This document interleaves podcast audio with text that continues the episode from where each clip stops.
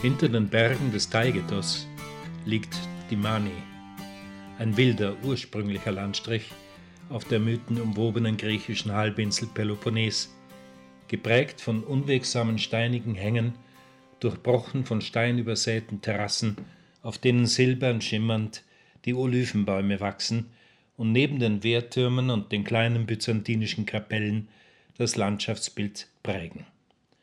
Meist klein zurückgeschnitten, da sonst das Ernten der Oliven in den Hanglagen und zwischen den kalkhaltigen Felsen nahezu unmöglich wäre. Der teils karge Untergrund erscheint auf den ersten Blick denkbar ungeeignet für den Olivenanbau. Dabei sind es gerade die kargen, kalkhaltigen Böden, die der Olivenbaum liebt. Nicht umsonst gilt Dimani weltweit als eines der besten Produktionsgebiete für Olivenöl und das schon seit der Antike. Zwischen Areopoli und Kalamata machen wir in Talames Halt, ein kleines Dorf eingebettet zwischen Olivenhainen mit einer uralten schattenspendenden Platane und einem Kaffinieren, wo sich gerade Dorfbewohner lautstark über Covid unterhalten. Auch hier, fernab der Hauptstadt Athen, wo ein Drittel der Bevölkerung Griechenlands lebt, zentrales Thema von Debatten über die Sinnhaftigkeit der von der Regierung erlassenen Maßnahmen. Zufällig treffen wir dort auf einen Mann, Frank von Galen mit Namen, ein Schwabe aus Ulm, der sich vor fünf Jahren in Damani niedergelassen hat und dort eine kleine Mühle betreibt, eine der letzten verbliebenen traditionellen Steinmühlen auf dem Peloponnes. Wir stehen in seiner Produktionshalle und Frank von Galen holt zu einem längeren Vortrag über Ernte, Erntehelfer, Heimpflege und dem hochkomplizierten Herstellungsprozess aus. Ganz nebenbei erfahren wir, wie die Griechen seiner Meinung nach über die Flüchtlingskrise denken und welche Auswirkungen die Pandemie auf den Tourismus hat. Wer also schon immer einmal wissen wollte, worin zum Beispiel der Unterschied zwischen Olivenöl, nativem und extranativem und Virginöl besteht oder welche Hilfsmittel bei der Olivenernte eingesetzt werden, worauf alles Acht zu nehmen ist, um hochwertiges Olivenöl zu produzieren, kommt mit folgendem Beitrag auf seine Rechnung.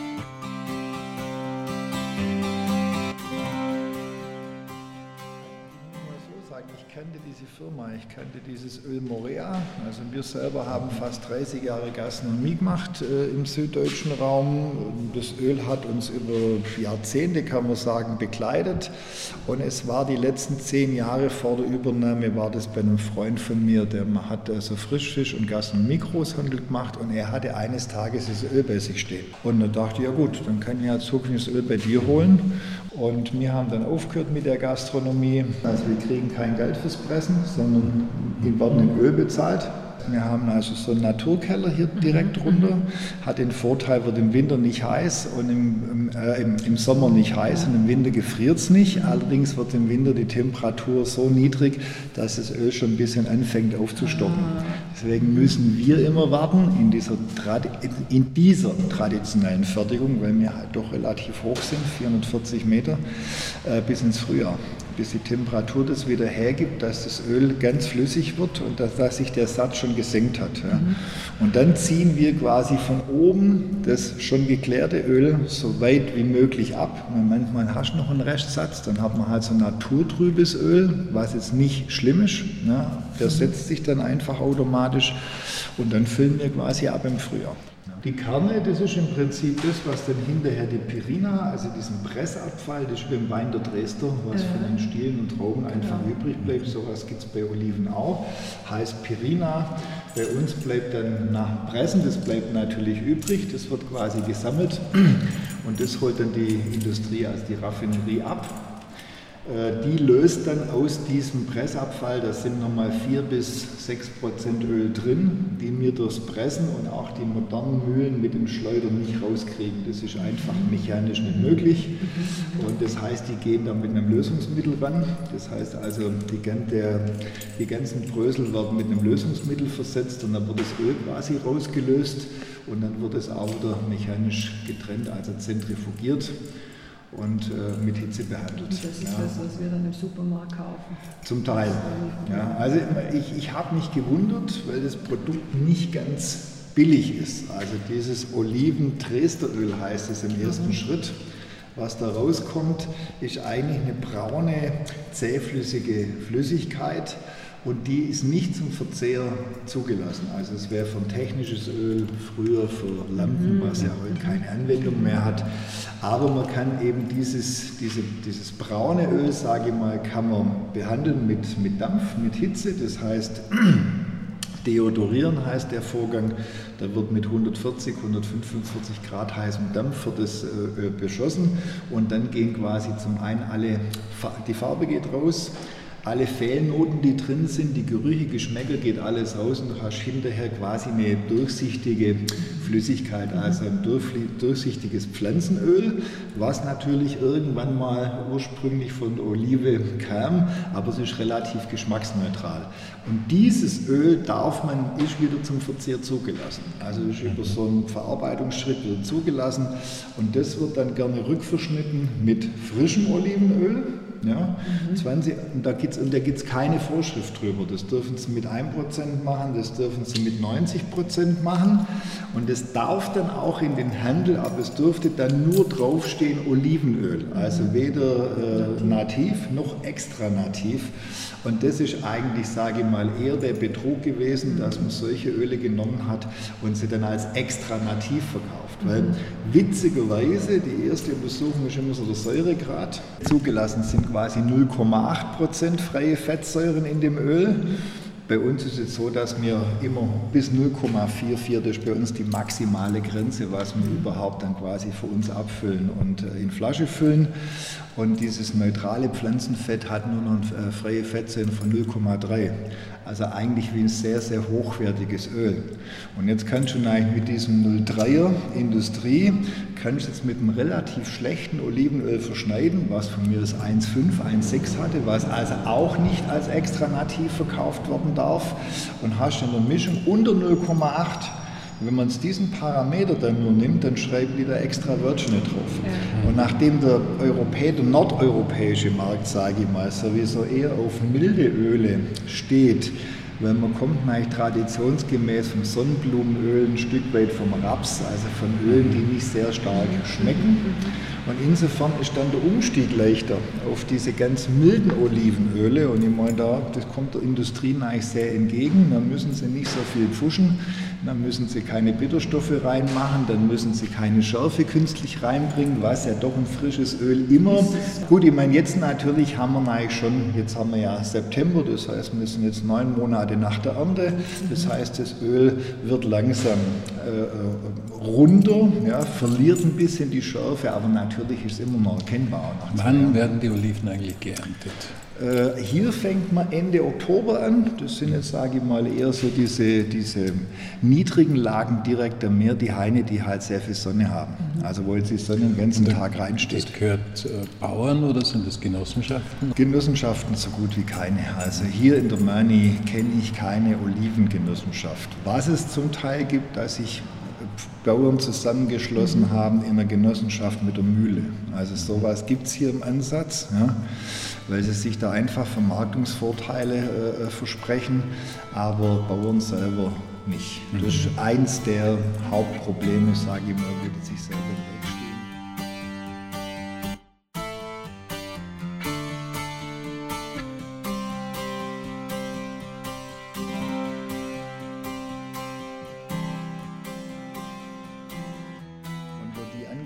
vor jetzt über 30 Jahren gab es auch noch ganz anderes Verständnis. Ja. Also da hieß es, wenn innerhalb von drei Tagen sollen die Oliven in der Mühle angeliefert werden und dann zu Öl verarbeitet werden. Mhm.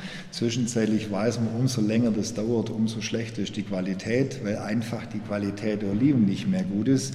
Weil gerade das Ernten ist ja, natürlich, man könnte jetzt wenn jetzt einer eine Wasserschüssel drunter hält und der andere von Hand die Oliven einzeln vorsichtig abbrecht und die fallen dann in ein Wasserbad und so sammelt man die und bringt sie zur Mühle und dann hätte schon eigentlich frische, un unbeschädigte Früchte. Wenn die allerdings mit Stecken runtergeschlagen werden, ähnlich wie Kastanien, wenn so technische Hilfsmittel, also so elektrische Fingerklöppel, dann kriegen die einfach so einen Minischlag. Also auch dieses Durchziehen von diesen Zweigen durch diese Walzen ja, ist ja ähnlich. Da kriegen die Oliven einen Schlag.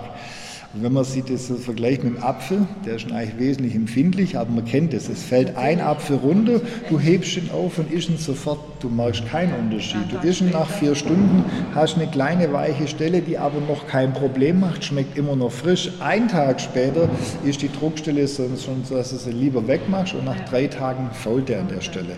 Und genauso ist es eigentlich mit Olive, nicht so schnell, weil das Fruchtfleisch viel härter ist, ja. aber im Prinzip kann man es mit dem vergleichen. Das im Idealfall wirklich ernten und hierher fahren. Das ist der Idealfall und zwischenzeitlich sagt man auch, man sollte taggenau ernten, dann zur Mühle bringen und dann im Prinzip so schnell wie möglich weiterverarbeiten. Und ähm, da hapert es einfach in der Praxis, weil wenn Familien ernten, okay, drei, vier Leute und die sind nicht unbedingt alle gewohnt, das ganze Jahr hart körperlich zu arbeiten. Und wegen drei Säcken zur Mühle fahren lohnt sich nicht. Also bleiben die im Hang stehen. Am nächsten Tag gibt es dann vielleicht vier Säcke und dann fängt es an zu regnen. Da stehen sieben Säcke im Hain und es regnet hier zwei Tage. Bei Regen wird nicht geerntet. Am fünften Tag scheint die Sonne dann wieder. So, und dann kriegt man am sechsten Tag seine zehn oder zwölf Säcke, was halt aus diesem Hain kommt, voll. Und dann fährt man die zur Mühle. Und dann kannst du eigentlich schon vergessen, ja, weil die Qualität, es kann keine sehr gute Qualität mehr geben. Und das ist jetzt das Problem. Also man, die Alten verstehen es nicht, wenn man es immer schon so gemacht hat. Die Jüngeren verstehen es, aber haben oft die praktische Umsetzungsmöglichkeit nicht. Und es würde natürlich gehen über mehr Helfer, aber zu bezahlen Helfer, dann ist Olivenöl uninteressant unter anderem die Heimpflege. Das hieß, man musste die ganze Heimpflege direkt vor der Ernte machen. Das ist eigentlich aufwendig. Ja. Wenn hier das Gras und die Büsche und die Stachelsträucher so hoch gewachsen sind, dann brauchst du eigentlich zuerst mal zwei Tage, bis so ein Hain so hergerichtet ist, dass du überhaupt anfangen kannst zu ernten. Insofern waren eigentlich dann, und die haben nach Stunden abgerechnet, und insofern war das dann eigentlich relativ teuer. Dann hat ein Liter in der Produktion von unserem eigenen Öl, aus unseren eigenen Hainen 22 20 Euro gekostet in der Herstellung. So, und jetzt verkaufen wir hier also einen 5-Liter-Kanister für 10 Euro und in Deutschland, wenn wir Glück haben, alles zusammengenommen, Fruchtöle, Sonderöle, normales Öl, Großhandel, Einzelhandel, Endverbraucher im Average für 12 Euro. Äh, schlechtes Geschäft, 22 Herstellungskosten und für 12 verkaufen müssen. Mhm. Und, äh, das heißt, ja. ihr lebt eh von was anderem in Wirklichkeit, oder? Äh, eigentlich ja. Na gut, solche Sachen muss man dann bleiben lassen. Ich meine, ihr habt dann ein Jahr drauf, habe ich gesagt, äh, ihr habt Ernteverbot, es sei denn, ihr arbeitet so, wie die anderen auch arbeiten, ihr macht vorher einen Teiler aus. Ihr macht die Ernte und macht mit dem mhm. Besitzer einen Teiler aus, 50-50 zum mhm. Beispiel. Das ist hier dann üblich. Also wenn jetzt Albaner so alten Griechen helfen, dann sagen die, okay, wir machen die Arbeit, du hast die Heine, wir bringen es zur Mühle und dann machen die mit dem Öl halbe halbe. Das ist hier gang und gäbe. Dann sage ich, auf 50-50 könnt ihr arbeiten.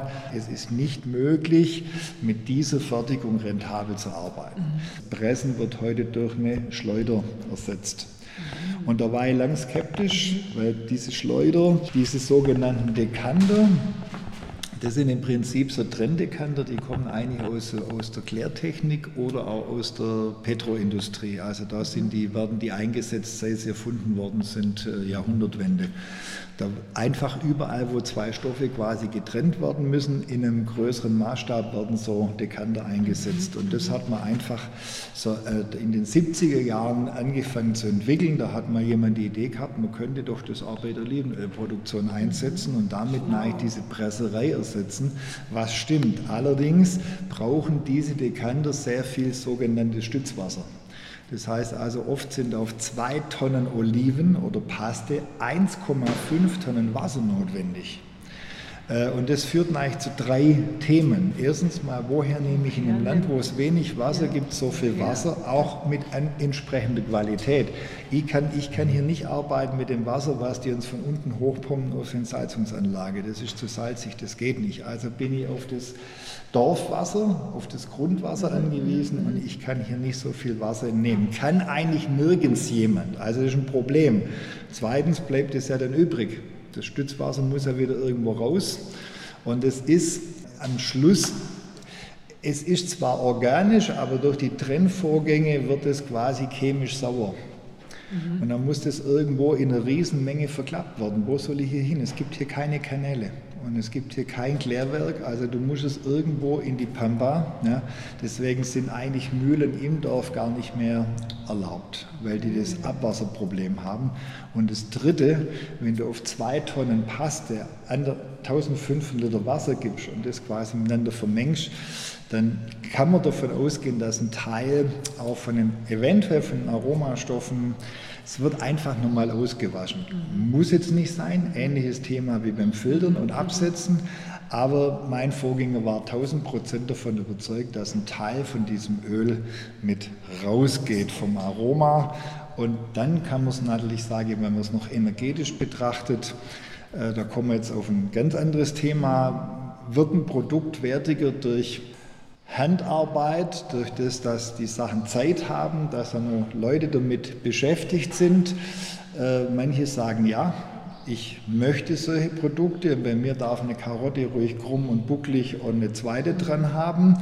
Äh, und ich möchte nicht den Industriewaren alles gerade, muss zwischen fünf und so. Und auf der Ebene kann ich eigentlich nur so produzieren, weil das andere ist technisch tot. Ja, und das ist hier einfach noch ein lebendiger Prozess. So, und wir sind jetzt, oder ich gehe jetzt im Prinzip eben zwei Wege. Diese Dekantertechnik wurde weiterentwickelt. Mhm. Man kann zwischenzeitlich, gibt es Dekanter, die ohne zusätzliches Wasser arbeiten. Die haben nur einen Effekt. Das heißt, es wird nicht mehr getrennt zwischen ölhaltiger Phase, wässriger Phase und fester Phase. Also der Pressabfall bleibt nicht mehr als Pressabfall übrig, sondern er wird zusammen mit der, Olivenöl, mit der Olivenflüssigkeit, mit der wässrigen, mhm. mit ausgeschieden. Das heißt, du hast also keinen Pressabfall, sondern einen, einen, einen, einen Abfallschlamm, nenne ich das jetzt mal, wo eben diese Pirina, dieser Pressabfall, dieser Dresder im Wasser einfach noch gebunden ist. Er arbeitet also zweiphasig. Ölhaltige Phase geht raus und geht weiter zum Zentrifugieren und der komplette Rest bleibt quasi als Abwasser übrig. Das bedeutet, das kann man jetzt wieder sammeln im Tank. Mhm und wurden eigentlich auch von der Industrie abgeholt. Ah, Allerdings ist jetzt ungefähr ein Fünftel Öl drin, ein Fünftel Pirina und drei Fünftel Wasser in der Olive. Das heißt, der Abfallanfall ist viermal so hoch. Das heißt, der Laster, der das abholt von der Fabrik, muss viermal öfter kommen. Und bei diesen Wegen heißt es eigentlich am Schluss, man kriegt fast kein Geld mehr dafür, weil es muss es ja auch noch getrocknet werden, bis man es überhaupt weiterverarbeiten. Ist also viel aufwendiger. Also im Endeffekt muss, muss ich hier sagen, wenn Sie es überhaupt abholen würden, danke, dass es abholt. Aber ein Großteil von der Wasserproblematik ist erledigt. Und dann war unser Vorhaben hier eben zu sagen, gut, wenn wir das modernisieren, dann modernisieren wir es eigentlich in Richtung von dieser Zwei-Phasen-Technik und kombinieren auf jeden Fall die Steine noch mhm. damit. Mhm. Ja, das war der Plan. Okay. Und jetzt arbeiten wir aber auch mit einer kleinen, mit einer kleinen Olivenölfabrik zusammen, die eben auf diese zwei Phasen Dekanter-Technik setzt. Mhm. Gilt hier in der Gegend auch als absoluter Spinner, weil der seine Leute schon verdonnert hat, eben die Oliven in Kisten zu bringen, dass die eben in den Säcken nicht mehr und so. Mit dem arbeiten wir zusammen und machen quasi unser Olivenöl und das erlaubt mir jetzt im Moment den Luxus, das ganz alte System wieder zu etablieren, aber jetzt nicht mehr auf Menge. Ich werde hier also nicht mehr für meine Nachbarn müllern, bin kein. Müllerbetrieb, sondern mache dann hier nur, nur noch unser Öl. Okay.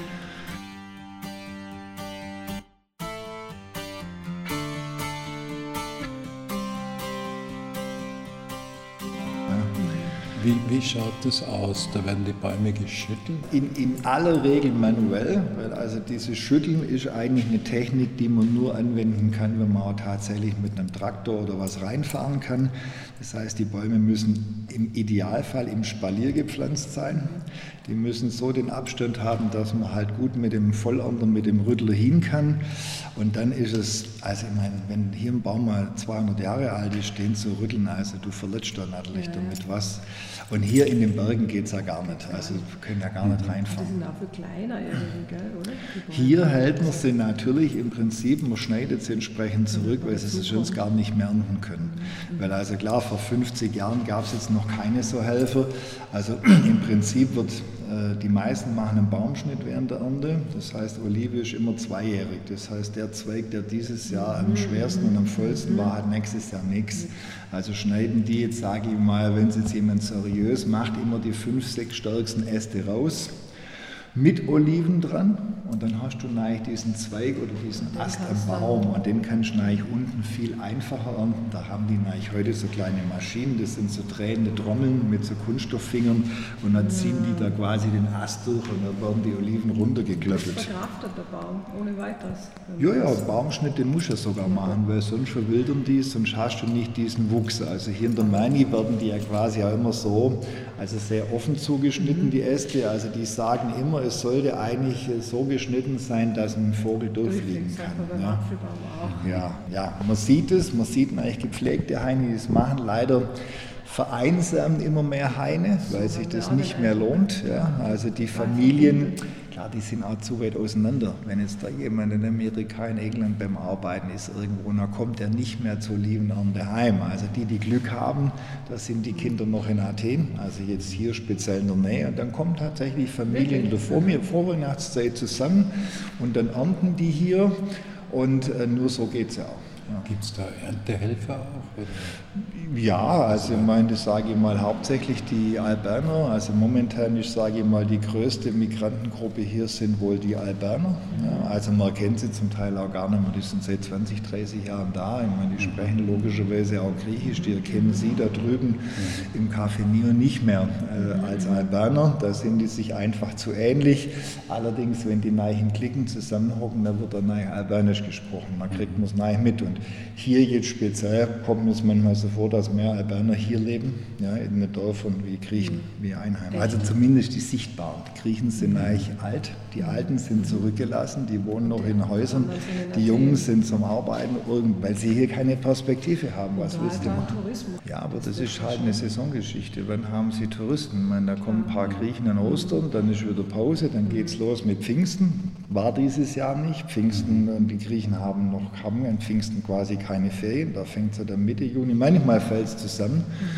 Und dann haben die Griechen zwar drei Monate Schulferien, aber keiner hat ja drei Monate Betriebsferien. Also es ist quasi klassisch wie in Italien auch dieses Ferro Agosto, da machen die meisten großen Firmen zu und das ist dann so dieser Hauptmonat, wo alles, alles dann kommt. Ja. War tatsächlich so, ich denke im August haben viele im Plus gemacht, ja, sogar jetzt im September rein, aber diese drei Monate im Frühjahr sind weg und vor allem äh, Hotels, die jetzt sage ich mal auf Pauschaltouristen auch ein bisschen spezialisiert waren, die sind dieses Jahr komplett untergegangen.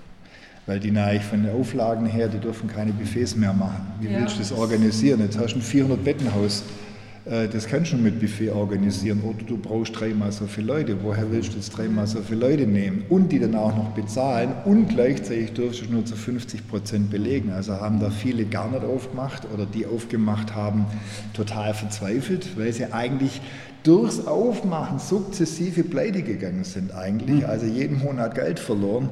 Und in Bezug auf die Flüchtlinge, wie denken die Griechen da? Ja gut, ich meine, die Griechen sind ich sage mal, arme Schweine, was es anbelangt. Ja. Ich meine, äh, die nehmen jetzt eine relativ harte Haltung ein. Klar, die wollen es ja auch nicht. Weil, aber was sollen sie machen? Das sind jetzt halt mal die zur Türkei. Und jedes Mal, wenn die Türkei wieder spinnt und Leute durchlässt, wobei das, naja, nicht. Ich meine, klar, im, im Endeffekt geht es ja darum, sagt vielleicht keiner so deutlich, aber im Endeffekt geht es um, ja, um, um Abschottung. Man will ja im Prinzip keine Leute vom afrikanischen Festland äh, in Europa haben. Punkt aus, fertig in die Arme, egal ob Kriegsflüchtlinge oder nicht. Äh, dann klar, sollte, hätte, hätte wäre, wenn, man sollte da unten Aufnahmezentren machen, aber es funktioniert dann nicht in der Praxis. Aber die Griechen sind eigentlich wirklich arme Schweine, weil die jetzt nachher an der Front stehen. Ich meine, die hatten die Konfrontation am Festland äh, mit den, also wo sie die Grenzen dicht machen mussten, wo mhm. die Türkei gesagt hat, wir lassen die wieder raus und natürlich auf den Inseln. Mhm. Und ein Stück weit stimmt es natürlich die Flüchtlingslager. Also wenn man wollte, hätte man eigentlich mit europäischem Geld und europäischer Hilfe die Lager eigentlich größer und anders bauen können. Und das hat ja keiner gemacht. Aber ich denke einfach, das ist unterm, unterm Tisch ist das so besprochen. Die, die technische Antwort ist einfach, das machen wir nicht mehr. Wir signalisieren nicht mehr nach außen, äh, jeder ist willkommen. Ja, und äh, das wird eigentlich gemacht und da werden die Griechen auch ein Stück weit dafür hergenommen und ich glaube, dass das auch ein Stück weit Absicht ist, wenn die Neich dann hängen in diesen Auffanglagern und schreiben dann einem halben Jahr, es ist hier beschissen. Ja, wir leben hier unter elenden Umständen, wir haben kaum was zu fressen und so weiter und so fort. Dann hält es eigentlich mögliche weitere Flüchtlinge, Nachzügler, Familienangehörige davon ab, auch zu kommen. Ja. Das ist ja, nicht so einfach zu beantworten. Ne? Aber das naja. heißt, ihr kriegt das schon auch mit, dass das da hier so kontrovers auch diskutiert wird oder so? Also hier gar nicht, gar weil hier gibt es keine. Okay. Es gibt hier nichts, ja. äh, was für die attraktiv ja. wäre. Und da wären dann eigentlich, ich meine, das, also das wäre hier mit Sicherheit nicht einfach für die Jungs. Weil die Albaner, die hierher gekommen sind, das ist, ja, wie muss man sagen, das ist äh, ein relativ löchriges, offenes System hier in Griechenland. Also du kommst rein über die grüne Grenze. Albanien jetzt momentan ist ziemlich abgeschüttet wegen Corona, aber normalerweise du marschierst einfach über die grüne Grenze ein bisschen Griechenland.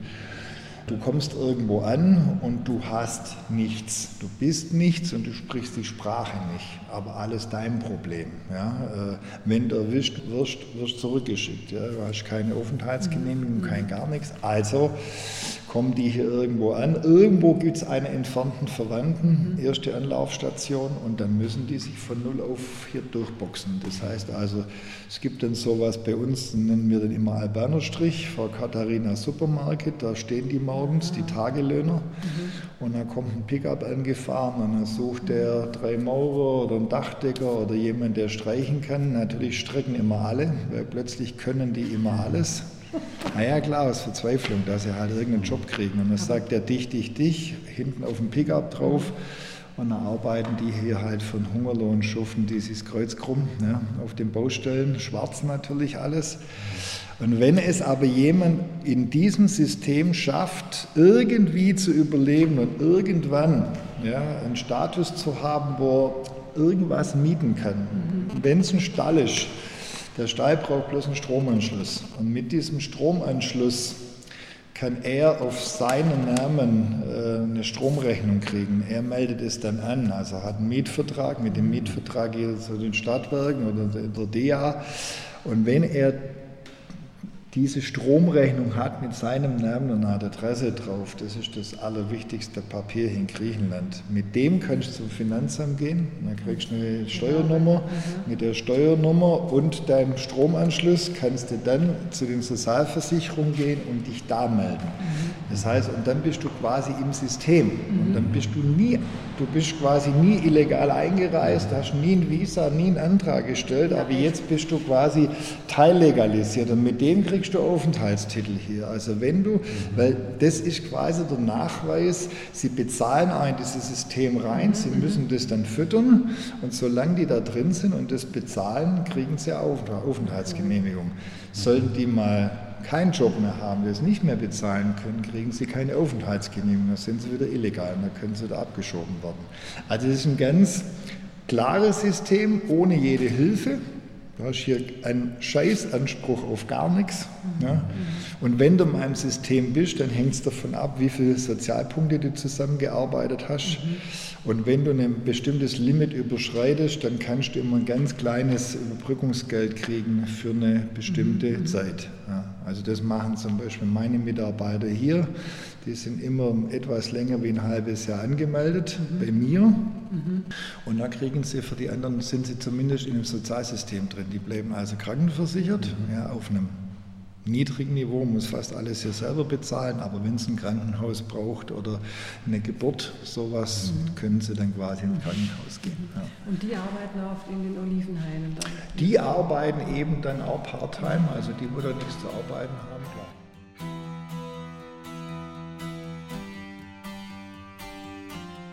Sie hörten einen Beitrag gestaltet von Helmut Hostnick. Die Sprecher waren Franz von Galen, Susanne Hammer und Helmut Hostnick.